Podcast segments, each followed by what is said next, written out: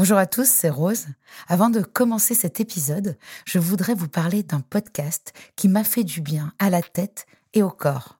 Adieu complexe de Malika Ménard nous plonge dans les pensées contradictoires de l'être humain qui voudrait cheminer vers l'acceptation mais qui se perd dans le doute, le jugement, le sabotage et la détestation de lui-même trop souvent. Malika reçoit des personnalités fortes qui, comme elle, ont réussi à sortir de ce mode de fonctionnement qui est la cause de la majorité de nos comportements destructeurs. On se juge, on se déteste, on s'anesthésie, on se punit, alors on culpabilise. Et c'est le retour au jugement. Ce cercle vicieux, on le connaît bien nous ici, dans Contradiction, et Malika le décortique avec simplicité et intelligence avec ses invités. Tu dis aussi que très tôt, tu as eu la sensation que parce que tu étais grosse, il fallait que tu développes d'autres qualités. Ah oui bien sûr. Être la plus intelligente, la plus drôle. Bien sûr. C'est réussi, hein, je rigole bien. Depuis tout à l'heure, on peut dire que je rigole bien. Donc euh. J'adore. Ouais, clairement, bah, quand t'es grosse, tu, tu sais faire mille trucs. J'ai fait de la natation à haut niveau, je sais faire du tennis, j'ai lu un nombre incalculable de livres, j'ai voyagé. En fait, quand t'es grosse, t'as intérêt à avoir un bagage comme as. Tu compenses. Je vous laisse découvrir le tout premier épisode du podcast Adieu complexe de Malika Ménard. Hey, I'm Ryan Reynolds. At Mint Mobile, we like to do the opposite of what Big Wireless does. They charge you a lot, we charge you a little. So naturally, when they announced they'd be raising their prices due to inflation, we decided to deflate our prices due to not hating you. That's right. We're cutting the price of Mint Unlimited from $30 a month to just $15 a month. Give it a try at mintmobile.com slash switch. $45 upfront for three months plus taxes and fees. Promote for new customers for limited time. Unlimited more than 40 gigabytes per month. Slows. Full terms at mintmobile.com.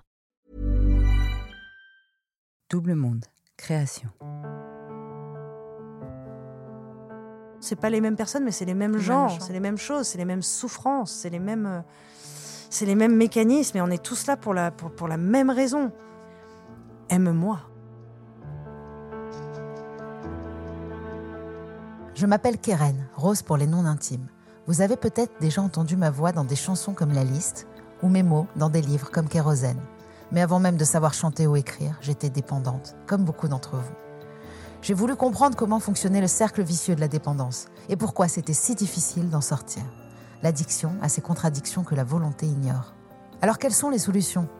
Au travers de discussions décomplexées avec des invités addicts, ex-addicts, thérapeutes, artistes, auteurs, je vous propose de plonger ensemble au cœur de nos modes de fonctionnement. Bienvenue dans Contradiction, le podcast pour les gens qui se donnent du mal pour aller bien.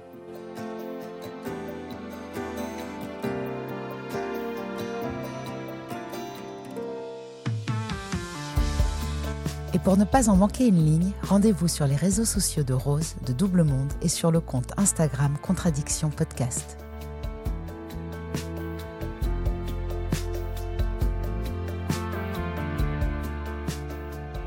Il y a quelques mois, une amie m'envoie un lien vers le podcast Une histoire intime de France Culture, accompagné de ces quelques mots Tiens, ça va te parler. Je découvre six épisodes courts dans lesquels se livre avec intelligence et sincérité une jeune femme qui porte le nom d'un célèbre chanteur disparu trop tôt et un prénom qui signifie en hébreu Dieu fait grâce. Pourtant, Johanna Balavoine n'a pas toujours été épargnée par le ciel. Née quelques mois après la mort de son père, le 1er juin 1986, elle porte en elle ce legs funeste. Tiraillée entre la quête identitaire et un besoin de légitimité, à 16 ans, elle prend sa première ligne de coke. Avec inconscience et insouciance, précise-t-elle. À 25 ans, elle perd pied. C'est le plongeon dans l'addiction, les nuits blanches, les blackouts, les descentes, l'abandon des responsabilités. Un petit enfer orchestré par la dépendance à la cocaïne et ses conséquences délétères sur la santé mentale. Le déclic, un ultimatum d'un proche plus que proche, et un état physique qui se dégrade, le chemin est long et ardu, mais il en vaut la peine, puisqu'elle est là aujourd'hui, vivante et rayonnante, par la grâce de Dieu et de tout ce qu'elle a mis en place pour se sauver. Des chansons et une bande dessinée en sont les témoins. Bonjour Johanna. Bonjour. Je te remercie d'avoir accepté mon invitation parce que mon parcours ressemble un petit peu au tien, à commencer par notre signe astrologique, et que je suis ravie de faire de la cocaïne la bête blanche de cet épisode. Première question que je pose à tous mes invités, qu'est-ce que l'addiction selon toi? Comment est-ce que tu la décris? Quel rapport tu entretiens avec elle depuis toute petite? Euh, La première chose qui me vient en tête, je dirais le mot prison. depuis petite, je sais pas, mais je pense que ça a commencé euh, sûrement avec l'addiction des autres, puisque j'étais en manque, en manque Mhm. d'amour, en manque d'un père, euh, un peu d'une mère aussi, parce qu'elle a fait comme elle a pu. Et je pense que ça a commencé par là, chercher à combler, combler tout cet amour et qui ensuite s'est développé euh, avec la cocaïne, le cannabis, et c'est devenu totalement une prison. De nombreux psychothérapeutes font du lien, justement, la pièce maîtresse de l'addiction. Euh, toi, tu dis que tout le monde connaissait ton papa, sauf toi. Donc, c'est quand même une phrase incroyable. Euh, comment, en fait, on peut créer du lien avec un père absent et avec une maman en deuil quoi C'est vraiment ça la question. Où est-ce que tu as trouvé ton premier lien? Je pense que le premier, euh, c'est très instinctif, hein, parce que j'ai jamais vraiment réfléchi. Mais je pense que c'est venu avec mon mentor. Euh, Quand tu dis mentor? C'est mon professeur. C'est mon professeur, c'est la personne qui m'éduque, qui m'instruit. Moi, j'ai la chance d'avoir ça. C'est-à-dire que euh, non, non, c'est venu très tard. C'est venu en- alors que je consommais déjà. euh, quand j'étais petite, je cherchais, euh, j'ai fait n'importe quoi. Je cherchais à gauche, à droite, n'importe qui pouvait me donner un regard. ça, prenais? ça, ça me bat bien sûr, évidemment. Euh, mais ma construction est le premier lien qui a fait que euh, je pense que je me suis sentie regardée vraiment, mais sans m'en rendre compte tout de suite, c'est cette personne. Parce que euh, d'un seul coup, quelqu'un était là pour me mettre des limites, euh, pour me transmettre. C'est une chance. hein. Bah évidemment. C'est pour ça que je parle d'un mentor et c'est important pour moi de- d'expliquer que c'est euh, c'est pas quelqu'un qui dicte ma pensée, c'est quelqu'un qui m'apprend à penser, ce qui est totalement différent. En suggérant souvent, tu devrais lire ci, tu devrais lire ça. C'est vrai que la suggestion marche mieux que les ordres. hein. Bah, c'est surtout que c'est une liberté, c'est-à-dire Mm. que moi, il m'apprend à penser par moi-même. Que quand il, la, la culture est un fondement que je n'avais pas. C'est-à-dire que moi, euh, ça venait euh, quand on a un père qui a un mythe, on nous fait passer dans ce truc-là. On Mm. devient nous-mêmes euh, presque mythiques alors qu'on n'a rien fait. Mais c'est la projection des gens. C'est-à-dire qu'on est le prolongement de Daniel Balavoine, donc on devrait être comme lui. Mais c'est impossible. Moi, ce qui m'a profondément manqué, c'est de voir à quel point mon père a travaillé. Ça, je l'ai pas vu, moi. J'ai le résultat. J'ai le résultat du héros euh, mort à 33 ans, mais je n'ai pas eu euh, cette culture du, gamin qui a grandi et qui a, euh, qui a travaillé jour et nuit pour faire ce qu'il a fait. C'est c'est pas tombé du ciel. Alors que quand on grandit comme ça, il y a quelque chose qui est, qui est tellement fantomatique, qui est tellement dans le fantasme. Moi, pendant des années, je- c'est un peu vulgairement dit, mais je pense qu'inconsciemment, je me suis cru comme lui parce qu'on voulait que je sois comme lui. Mais ça m'a tué Ouais, tu as subi euh, le complètement. transfert des gens, en fait. Bah, il- il- il- en même temps, les, gens l'aiment tellement qu'ils aimeraient que ça continue. Mais moi, je ne peux pas faire ça. c'est pas, tu, ouais, Bah pas ton non, ressort, j'ai en voulu, fait. mais j'ai voulu à- à- à- pour la mauvaise raison. Euh, c'est parce que je- moi, je voulais juste qu'on m'aime, quoi. Et c'était Et- quelqu'un de, de, de joyeux, d'heureux?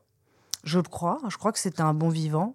Euh, je pense que pour faire ce qu'il a fait, il aimait la vie. Il n'avait pas d'addiction?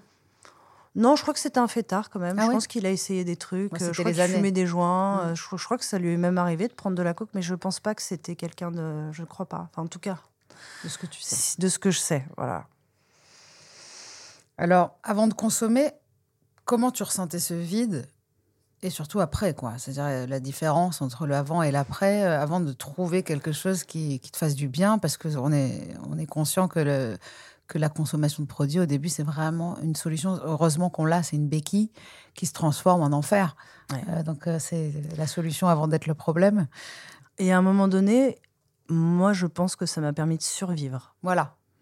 C'est-à-dire que c'était tellement euh, euh, abyssal que c'était juste la cocaïne. Puisqu'on parle de cocaïne, euh, ça, stimule la zone du plaisir, ça stimule la zone de la récompense. C'est-à-dire qu'on croit, avec illusion bien sûr, que tout va bien. Donc c'était forcément dans les moments où, même si c'est devenu effectivement quotidien, parce que je pouvais plus tenir, euh, plus tenir du tout, euh, c'était quelque chose qui malgré tout me faisait croire que ça allait, alors que ça n'allait pas du tout. Et consciemment, inconsciemment, je savais que ça n'allait pas du tout. Là, tu parles déjà de cocaïne, mais on, on va revenir un peu à comment ça a commencé quand même, parce que on tombe pas dans la cocaïne immédiatement. C'est pas comme il y a certaines drogues où ça va beaucoup plus rapide, comme l'héroïne ou euh, le Mm. crack. Enfin, je sais pas, il y a des choses, euh, apparemment, ça va très vite, que je ne connais pas. Euh, ce vide-là est abyssal. Et toi, à, à quel âge? À 14, euh, 16 ans, À ouais. 16 ans, Ouais, ouais. euh, tu, tu travailles dans un restaurant. Job d'été, euh, je voulais euh, ouvrir mon petit compte en banque, je voulais savoir ce que c'était. Donc au mois d'août, euh, j'ai bossé dans un resto et un soir, on était avec des collègues et puis bah, en fait, c'était là, quoi. C'est-à-dire qu'il n'y avait même pas de. C'était juste là. Et moi, j'étais là. et on m'a dit T'en veux? J'ai dit Ouais. Mais je me suis même pas posé de questions. J'étais avec des gens plus âgés. ça faisait partie aussi de ce truc d'être. Moi, j'ai beaucoup fait les choses pour être aimée. Donc il fallait faire comme les autres pour être aimé. Il y avait de ça. Appartenir. Bah ouais. On Je fait pense. comme les autres, on appartient à quelque Bah chose. ouais. Et puis et puis euh, et si on fait comme eux, c'est que c'est que c'est c'est que c'est cool quoi. Ils vont bien Donc, nous euh, aimer. Exactement. Et c'est vrai que ça fonctionne hyper bien. Ah ben surtout avec cette drogue là quoi. Donc toi, tu commences direct par la cocaïne. Euh, bon, j'avais déjà fumé des joints, mais c'est vrai que cette, euh, cette semaine-là avait été particulièrement. J'avais essayé la cocaïne. Dans la même semaine, on a proposé de l'ecstasy. Alors j'avais eu un peu plus peur, j'en avais pris la moitié. C'était un été, j'étais dans une école et dans une structure où ils nous testaient. Donc je ne pouvais pas me permettre d'arriver à l'école euh, et d'être euh, d'être positive. Donc ça m'a quand même préservée. C'est une école qui testait? Ouais, j'étais en pension. ouais. J'étais en Mhm. pension et je, je, je, je pense que ça m'a préservé jusqu'à euh, bah, jusqu'à ce que j'ai mon bac. euh. C'est toi qui as décidé d'aller en pension? C'est un commun accord. C'est un commun accord avec ma mère. Elle m'a proposé un jour et j'ai dit oui. Donc comme, je- comme vous étiez testé, en fait, les gens consommaient pas, donc c'est cool ça quand même. Bah si, il y en a qui, il y en a qui consommaient, puis soit tu te faisais attraper, soit tu te faisais pas attraper. Moi, je, je- je me suis fait attraper avec le cannabis, mais euh, ils m'ont fait confiance. Je travaillais bien, Euh, j'avais à peu près ça. Par contre, après, je me suis vraiment bien tenue. Et, euh, et, et puis c'était important que quelqu'un me donne de la confiance. C'était pas quelque chose que je connaissais non plus très très bien. Parce que je faisais un peu n'importe quoi. J'ai toujours été dans le vide, en fait. C'est ça le truc, c'est que je me suis toujours laissé emmener sans vraiment euh, réfléchir plus que ça. J'avais des réflexions, elles étaient très sourdes parce que j'avais peur de ces réflexions-là. C'était vraiment mangé par la névrose de ce manque d'amour. J'avais, euh, je pense très jeune, une hystérie euh, développée et j'étais happée par ça. Tout ce que je faisais, c'était dans la représentation. Et combien de temps en fait cette addiction? Donc là, tu commences à, à- à faire ça festivement, on va dire, euh, à consommer. Et puis euh, ça dure combien de temps ce côté festif? Alors que j'aimais pas du tout faire la fête. Ah hein. non? Ah non, pas du tout, pas du tout. Enfin, faire la fête, qu'est-ce que ça veut dire? Oui, j'aime danser, euh, j'aime rigoler euh, avec mes amis, mais je pense qu'à l'époque, j'avais pas vraiment des amis. C'était pour être dans un groupe, c'était pour ne pas être seule chez moi, c'était euh, pour tout ça, moi, que je faisais ça. Seul avec du monde autour, j'ai vu dans ton oui, podcast. exactement. C'est tellement ça qu'on ressent quand on consomme. On appartient à un truc, mais, Mais ça n'est que ça. hein. seul. Globalement, les gens qui consomment, enfin moi je, je parle de cocaïne, si tu regardes bien dans leurs yeux, ils sont seuls. hein. Seul. Et ça n'est pas un jugement, c'est Ouais, juste une constatation. Et déjà, on de- tourne en boucle sur nous-mêmes, on parle que de nous. Bah, c'est, c'est- Voilà. Moi, je, je, je- j'invite les gens à, à- à se sortir de là parce que les trésors, ils sont pas là-dedans. La fête, c'est pas là-dedans. Moi, ce que j'ai découvert à travers euh, euh, la sobriété, c'est la lucidité. Mm. Et vivre les choses avec lucidité. Alors oui, ça peut faire peur. euh, ça peut...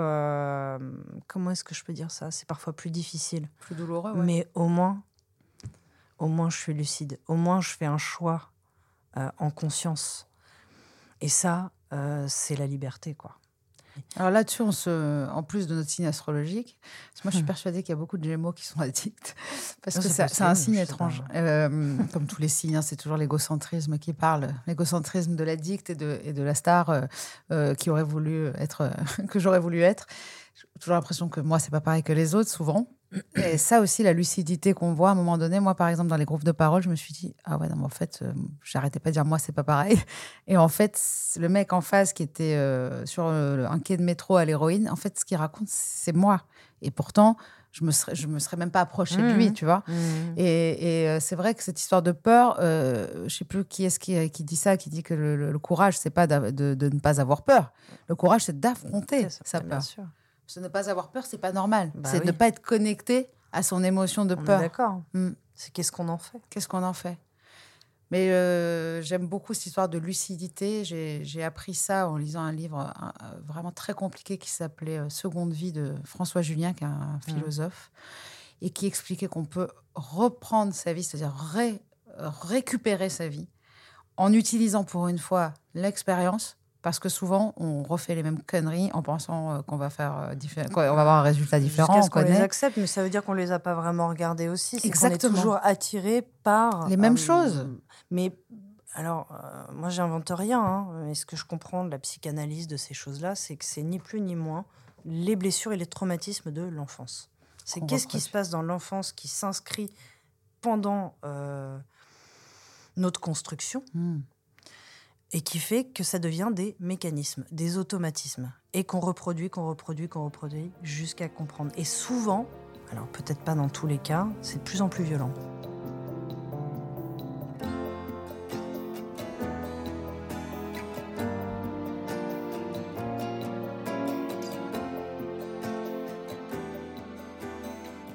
ce bienfait que t'apporte euh, la cocaïne au début euh, découle en fait cet enfer que je connais bien.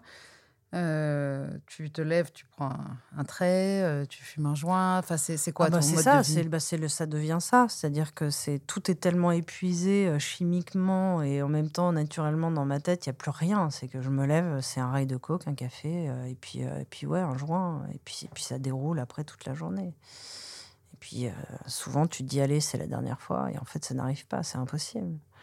Est-ce que tu as essayé des Euh, solutions euh, Les seules choses que je faisais, c'est quand j'allais en cours, j'essayais de quelques heures avant de pas consommer. Mhm. C'était déjà une première limite que je me mettais. En cours de quoi?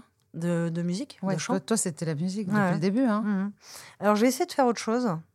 Mais c'est toujours venu sur mon chemin. Et à un moment, je me suis dit, bah ok, est-ce que j'aime vraiment ça? Et en fait, j'aimais vraiment ça. C'est juste que j'ai pas appris ce qu'il fallait. euh. Quand tu avais ton groupe, Ouais. euh, Bon, j'étais dans les choux. Républi- euh, Gentle Republic. Gentle ouais. République, tu étais dans les choux, ouais, parce que j'ai lu Oui, des interviews dans les où choux, euh, j'étais dans les on ne choux, sait pas euh, du tout que tu as encore ce problème-là en 2015. Non. Toi, t'étais- tu faisais tes interviews, tu étais Moi, J'étais un peu dans le déni aussi, hein, Ouais. quand même. hein, euh, Je pense que je me rendais pas compte de la gravité Mhm. à ce moment-là. Vraiment, de là où j'étais. Et est-ce que, t- du coup, euh, est-ce que tu as, d'après toi, saboté ton projet musical ou pas euh? Oui, mais de toute façon, j'aurais fini probablement. euh, ah non, c'est non, c'est pas juste ce que j'allais dire. Oui, mais je me suis auto-sabotée, donc forcément, euh, pareil, j'arrivais en retard au répète, je faisais pas le travail qu'on me demandait. Je, je, Tu disparaissais je, ouais, ouais, quand même. C'est je, je, je- En fait, là où c'était un peu pernicieux avec moi, c'est que euh, il fallait quand même que je dépasse pas certaines limites, parce que j'avais quand même ce désir de, de- Ouais, je vais dire comme ça, d'être bien vue. Donc, je pouvais pas faire non plus n'importe quoi.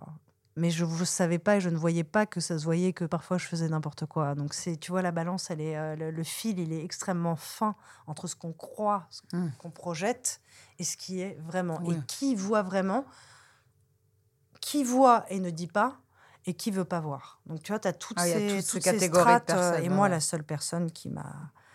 Enfin, il y a eu Sylvie aussi qui a écrit la BD, qui a été extrêmement là pour moi. Mais dans un cadre, on va dire, d'apprentissage et, et de ce transfert paternel. Tu parlais, tu as dit le mot figure tout à l'heure, mais en fait, finalement, Fabrice, ça a été ma première figure de résilience. C'est la première personne en qui euh, j'ai eu confiance parce qu'il m'a jamais menti, qu'il n'a jamais été violent avec moi et qu'il m'a toujours, qu'il a toujours, quoi qu'il arrive, il a toujours essayé de passer par le biais de l'apprentissage et de me laisser réfléchir par moi-même. Il ne m'a jamais accusé, il ne m'a jamais fait ressentir de culpabilité sur quoi que ce soit.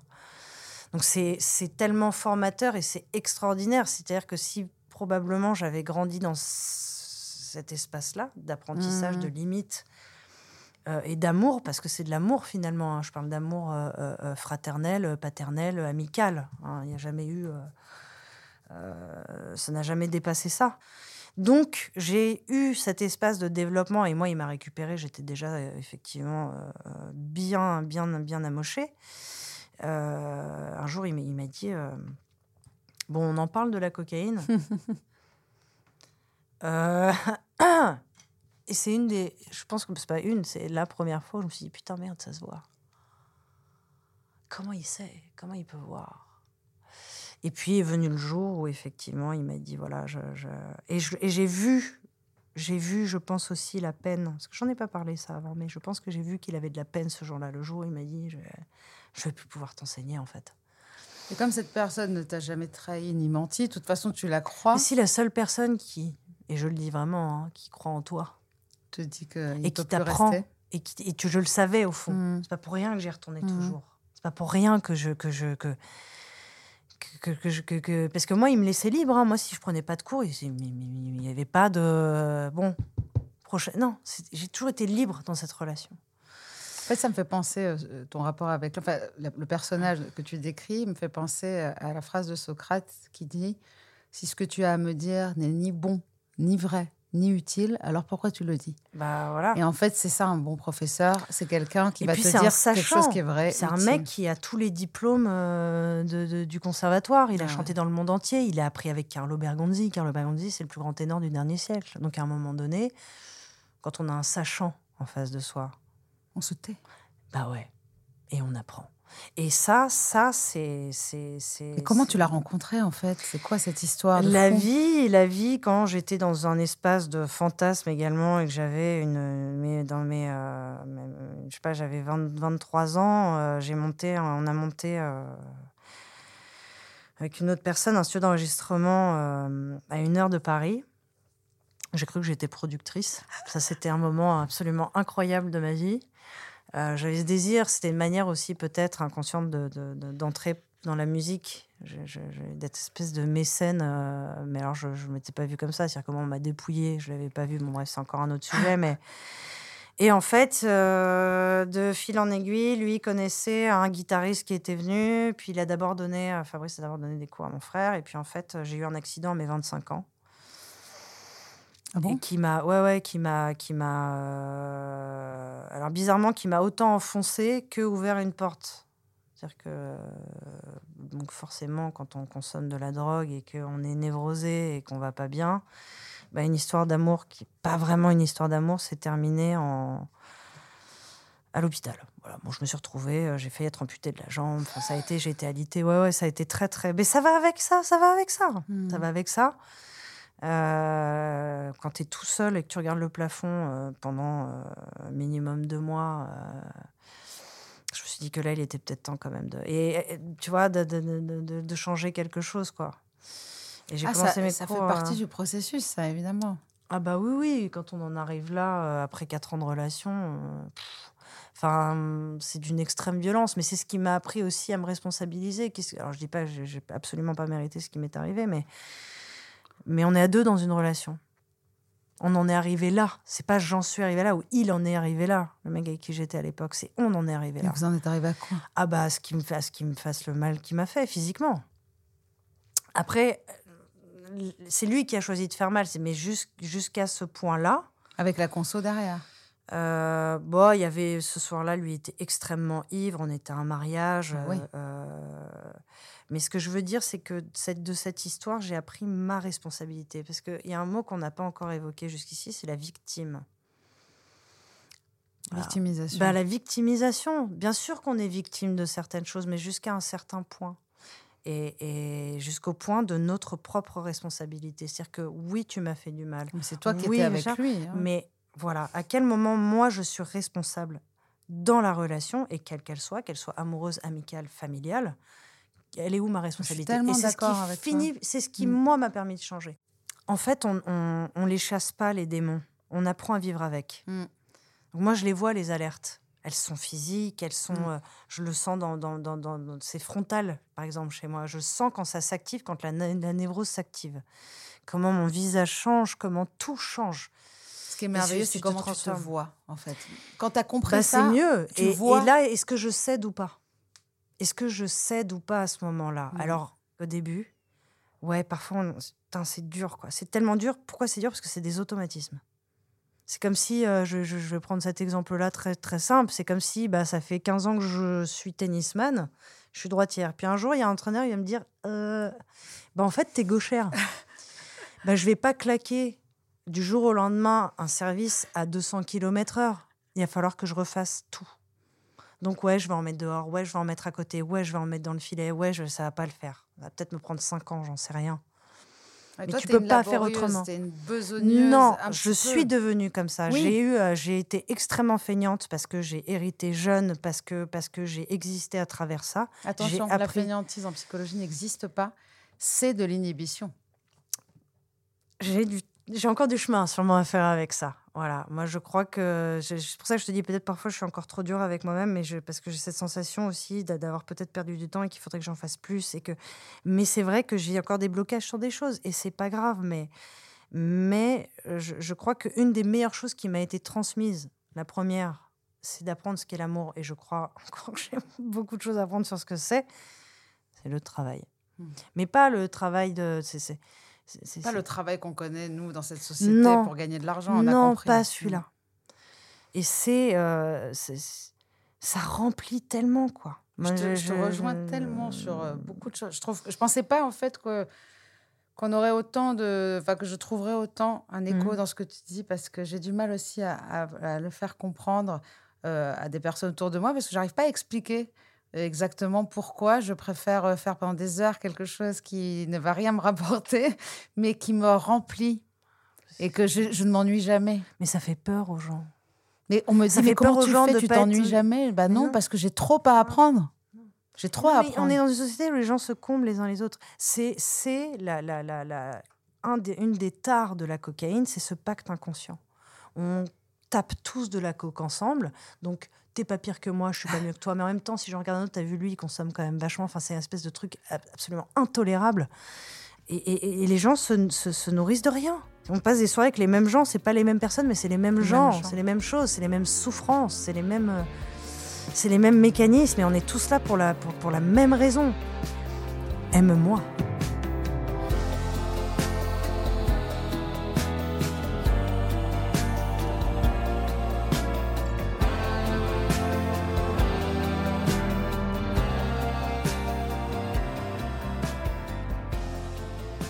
Comment est-ce que tu as, entamé ta première, euh, ton premier sevrage? Comment ça s'est passé?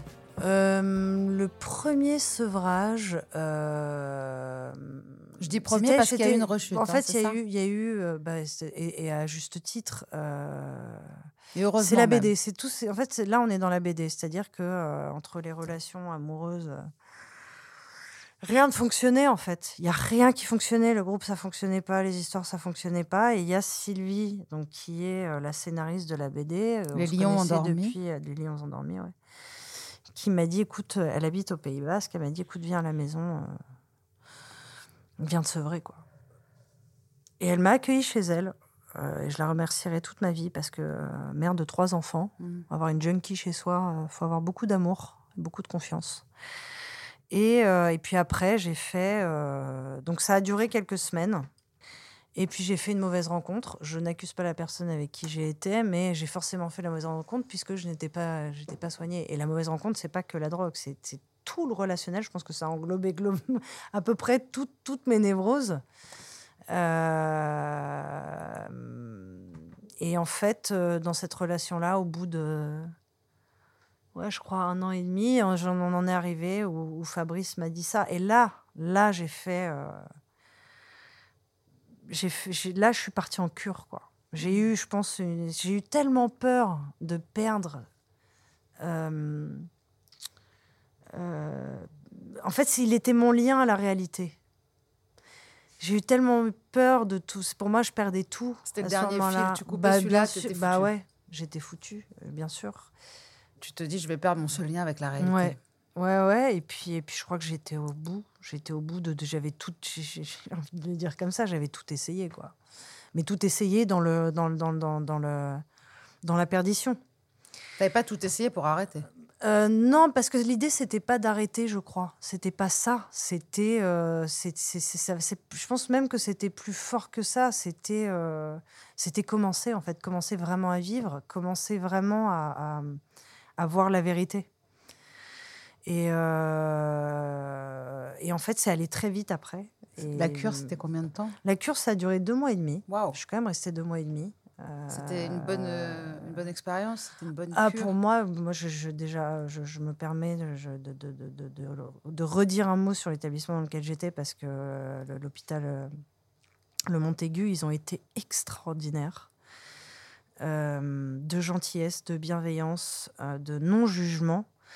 Euh, c'est pas que ça a été facile, on peut pas dire que c'est facile. J'en ai pleuré des nuits, j'en ai. J'ai le corps. Mais ce qui est dur, c'est quand on sort, c'est qu'il n'y a plus cette béquille, il n'y a plus le brouillard. C'est tétanisant. Et puis là, moi, j'ai commencé à vraiment à faire une psychanalyse euh, et en même temps être suivie par une addictologue qui avait déjà commencé le travail pendant que j'étais en cure. On faisait ça en visio. Euh, et puis là, il faut commencer à tout déconstruire. Tout déconstruire. Mais il y a une chose qui a été, et peut-être là, oui, on peut parler de chance, c'est que moi, depuis, j'ai un dégoût profond. C'est-à-dire que depuis que je comprends et que je vais chercher pourquoi je- je- je- j'ai consommé tout ça, je, je m'en tiens vraiment euh, très loin, très très loin. Ça, ça, m'angoisse, ça, me- ça- limite ça me rend triste en fait. Ça me ramène à quelque chose où ça me rend triste. Ça me rend triste de voir des gens consommateurs. Je suis d'accord. Je trouve ça triste. En tout cas, euh, ça me donne toujours pas envie drôle. de, de tendre la main, moi, tout le Mais temps. toujours, Tout moi, serait- je, serais incapable de, de, de- ne pas tendre la main. Et, et d'ailleurs, il y, a- il y a il y a des gens un peu de, de, de, de- je sais pas comment le dire, on va dire des connaissances qui, ben, qui finissent par m'appeler. Complètement. Moi Après, aussi, moi, ouais. je suis pas docteur, je suis pas psy, euh, je, je- je veux bien être une épaule et t'écouter, mais euh, non, mais tu sais, on a des clés. Parfois, on a trouvé des choses. Et tu vois, euh, le, je te dis, on a la même clé qui était la connaissance. Euh, moi, c'est en 2017, quand j'ai tout arrêté. C'est par ça que j'ai arrêté. C'est en me mettant. En fait, le temps que je, que je perdais à, à me droguer, à sortir et à bader, Ouais. euh, en fait, je l'ai employé à, à faire des choses constructives. Donc, je commençais à lire. et- Mais je lisais plus depuis 15 ans. hein. Donc, je me suis remise à lire. Au début, j'arrivais pas à lire, donc je faisais des livres audio, et puis euh, un petit peu écrire, et puis un petit peu écouter, re- me remettre à écouter de la musique. Et en fait, à chaque fois, ça me nourrissait. Je me disais, ah, il m'en faut encore plus. il m'en- C'était aussi de la drogue, de la bonne, de la bonne drogue. C'était de la bonne cam. Et ça m'a fait. euh, et je pense que quand on enlève une béquille, donc toi, tu le dis très très bien, et c'est ça qu'incarne ce podcast, c'est vraiment de, de- de se donner du mal, de travailler plus pour galérer moins, de, de, travailler pour moins lutter, quoi. Ah ben, eh ben, Ça tombe pas du ciel, voilà. Ça ne tombe pas du ciel. C'est important que les gens sachent ça. impossible. Mais c'est ce qui fait qu'on est bien, c'est parce qu'on a fait l'effort. C'est l'effort, comme tu disais c'est- tout à c'est l'heure. l'effort qui fait qu'on se sent mieux parce qu'on l'a vraiment fait. C'est pas quelque chose Mm. qui. c'est- pour ça que je dis, moi, ce qui m'a fait du mal, c'est de ne pas avoir vu mon père travailler. Mm.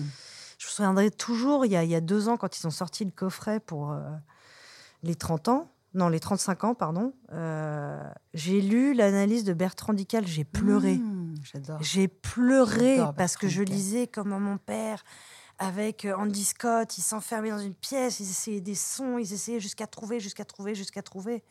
Putain, pardon du, du Tu veux mot, faire ça en musique, mais toi, aujourd'hui? C'est pas que je veux faire ça Non, en mais musique. si tu fais de la musique, c'est pour la faire comme ça. C'est pas pour la faire. En fait, t'as plus envie d'être en dilettante, quoi. J'ai envie de savoir ce que je fais. Voilà. C'est c'est pas n'importe quoi la musique, c'est pas n'importe quoi le cinéma, c'est pas n'importe quoi. Et tous les plus grands. Alors moi, je sais pas que je veux être dans les plus grands, c'est pas ça. Mais pourquoi il y a des gens qui nous inspirent? Je pense à, je pense à, à Trintignant là qui vient de nous quitter. Et quand on l'écoute, Trintignant, mais c'est un puits de savoir.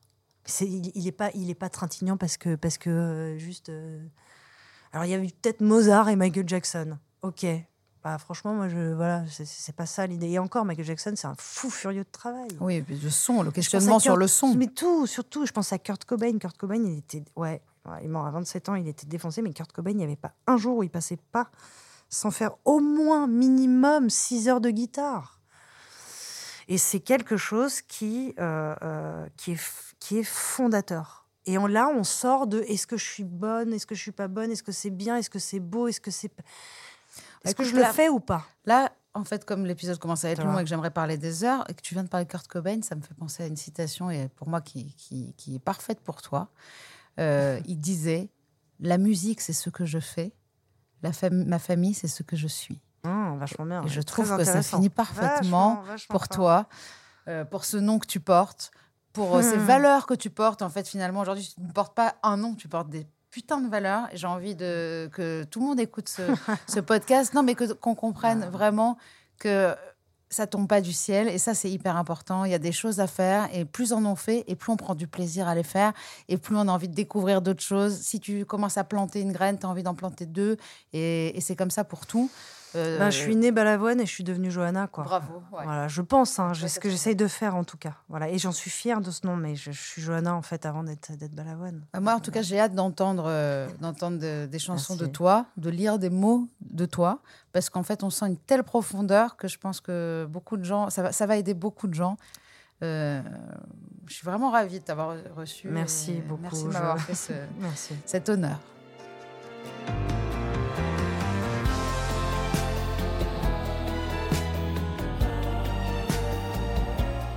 Rendez-vous chaque semaine sur toutes vos plateformes de podcast préférées. Et en attendant, on se parle sur les réseaux sociaux de Rose, de Doublement de Création et sur le compte Instagram Contradiction Podcast.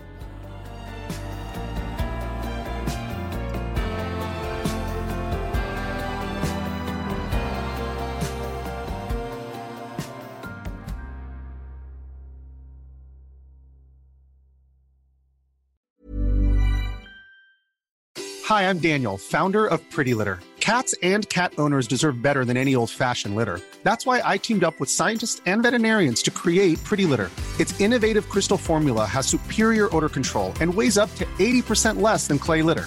Pretty Litter even monitors health by changing colors to help detect early signs of potential illness. It's the world's smartest kitty litter. Go to prettylitter.com and use code ACAST for 20% off your first order and a free cat toy. Terms and conditions apply. See site for details.